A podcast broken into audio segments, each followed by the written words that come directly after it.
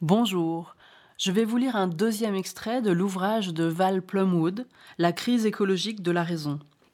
Dans ses premières versions, sans doute les moins christianisées, le célèbre discours du chef Seattle présente une importante critique de la spiritualité et des valeurs écologiques du rationalisme chrétien, telle qu'elle s'exprime notamment dans ses théories de la mort ou encore dans sa conception des fondements de la propriété et de la relation à la terre.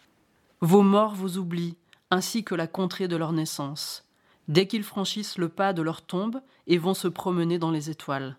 Ils sont rapidement oubliés et ne reviennent plus. Nos morts n'oublient jamais cette terre merveilleuse. C'est leur mère. Ils ne cessent jamais d'aimer leurs rivières et de s'en souvenir. Ils se languissent des vivants. Et leurs esprits reviennent souvent pour nous rendre visite et nous consoler. Lorsqu'il parle des morts des générations passées, Seattle mentionne qu'ils conservent un lien avec les territoires tribaux et continuent à les enrichir. La continuité du lien entretenu par les morts avec leurs territoires tribaux est une source de force, de réconfort et de continuité pour les vivants eux-mêmes. Le philosophe aborigène australien Bill Nighy affirme de fort belle manière que la vie de son peuple est intimement liée à la fabrique écologique du monde. Il rappelle que les membres de son peuple sont des êtres connectés, qu'ils sont attachés à leur terre et à ses sites sacrés qui occupent une place centrale dans les grands récits. Le but de sa réflexion est d'instruire l'Occident, non seulement en lui transmettant la sagesse de son peuple, mais en lui montrant à quel point ses propres récits sont inadaptés. Pour Naidje, le problème se situe dans notre mépris pour la Terre, notre croyance dans notre immortalité individuelle et notre résistance à l'idée d'être recyclé par la Terre et par les autres êtres terrestres qui peuplent ces multiples communautés. Le monde qui entoure Bill Nighy n'est jamais un simple décor sans valeur. Le territoire est au contraire placé au premier plan. Il est le pays, source de sens et de communication, susceptible d'être lu comme un livre.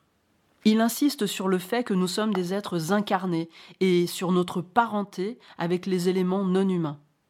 La terre est comme votre père, votre frère ou votre mère, parce que vous êtes né de la terre. Vous devez retourner à la terre. Elle est vos os, votre sang, votre sang est sur cette terre comme celui des arbres. Dans ce passage, Bill Nighy signifie à la culture spirituelle occidentale dominante qu'elle n'a pas été capable d'affronter les données écologiques élémentaires de la vie et de la mort sur cette terre. À juste titre, il souligne que l'Occident se comporte comme s'il ignorait purement et simplement ces données. Pourtant, en tant qu'humains, nous ne ressuscitons pas des morts pour rejoindre d'autres êtres bienheureux dans des régions désincarnées éloignées de la Terre. Nos esprits et nos corps, tout comme ceux des animaux et des plantes, sont unis dans la mort à la terre dont nous sommes issus, qui nous a vus grandir et qui nous a nourris. Nous ne sommes pas séparés. Le discours du chef Seattle peut lui aussi être interprété comme une critique de la séparation radicale entre le territoire des vivants et celui des morts, qui correspond au dualisme esprit-matière et raison-nature présupposé par les conceptions chrétiennes et rationalistes de la vie et de la mort. Dans ce système, les morts sont complètement séparés du territoire des vivants et de la vie non humaine. S'il leur arrive de revenir sur Terre, c'est soit par miracle, soit parce qu'ils sont corrompus par la Terre, et leur retour est alors le plus souvent représenté sous des formes terrifiantes et démoniaques. C'est un dualisme de la vie et de la mort qui correspond au dualisme de l'esprit et du corps.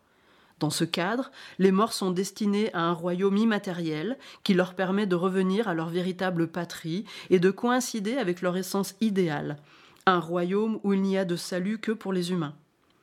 L'idée selon laquelle notre essence spirituelle appartient à un royaume lointain révèle sous une forme extrême le déni de la terre inhérent à toute conception hyperbolique de l'autonomie, qui nous conduit à nier et à reléguer au second plan les éléments indispensables à nos vies. Si nous aspirons à la continuité et à l'union avec le sacré par-delà la mort, ne vaut-il pas mieux chercher le sacré à travers des pratiques spirituelles qui, au lieu de nous inciter à dévaloriser nos existences terrestres, nous poussent à nous y rattacher? À partir du moment où l'on admet que le soi est imbriqué et qu'il n'y a pas lieu de l'assimiler à une individualité solipsiste dont l'identité fondamentale peut être préservée par-delà la mort dans un règne séparé, il devient possible de reconnaître que le soi humain entretient des liens essentiels avec les autres êtres qui constituent les nations et les communautés terrestres.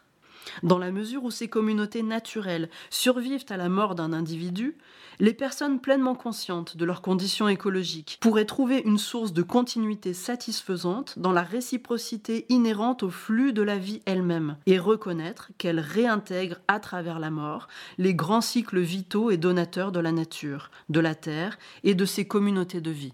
Certaines personnes éprouvent peut-être le besoin de quelque chose de plus. Pour moi, ce recyclage est suffisant. Radio Anthropocène. À l'écoute du changement global.